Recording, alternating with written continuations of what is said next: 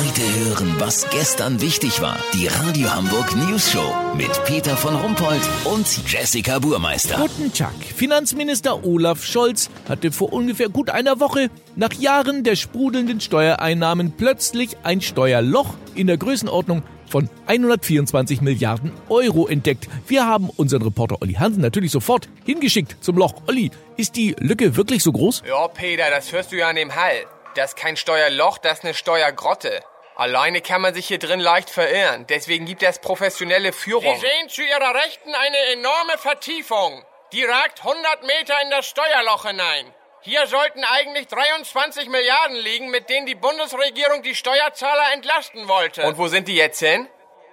Also ein Teil davon hat sich die Bundesverteidigungsministerin gemobst, um die Gorch Fock zu renovieren und von dem Rest hat Innenminister Horst Seehofer seine Terrasse flüchtlingssicher gemacht sowie seine Therapie bezahlt. Und da drüben geht's ja auch tief runter. Was da los? Das war mal mit 15 Milliarden gefüllt, die sind aber für die Mütterrente, das Baukindergeld und das supi-geile Geldversenkungsgesetz draufgegangen. Und wieso kommt jetzt nichts mehr nach?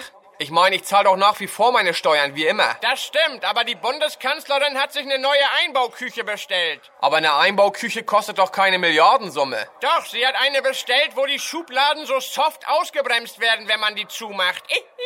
Also das erklärt doch nicht diese abartigen Beträge. Lass so machen, Peter. Ich habe das Gefühl, die verarschen uns mal wieder nach Strich und Faden. Wenn ich rauskriege, dass die Kohle doch für das neue super freche Selbstbedienungsdiätengesetz draufgegangen ist, melde ich mich noch morgen. Habt ihr das exklusiv, okay? Ja, natürlich. Vielen Dank, Olli Hansen. Kurznachrichten mit Jessica Buchmeister. Elbphilharmonie, Akustikstreit geht weiter. Rolf Zukowski findet, seine Weihnachtsbäckerei klingt auf Dudelsäcken gespielt in der Elf wie echt wie Knüppel auf den Kopf. Katholische Kirche, Papst ist entsetzt über die Masse an Pornografie im Internet. Der Schock scheint so groß zu sein, dass Franziskus kaum noch seine Gemächer verlässt. Deutsche Nationalhymne. Thüringens Ministerpräsident Bodo Ramelow will sie abschaffen und durch Wurstwasser ersetzen. Ja, Wurst ist ja auch sehr deutsch irgendwie. Das Wetter. Das Wetter wurde Ihnen präsentiert von Die Rolf Zukowski CD Ohrenbluten ist da. Alle Hits neu eingespielt. Mit dem Dudelsack-Orchester Die Pfeifensäcke. Das war's von uns. Wir hören uns morgen wieder. Bleiben Sie doof. Wir schon.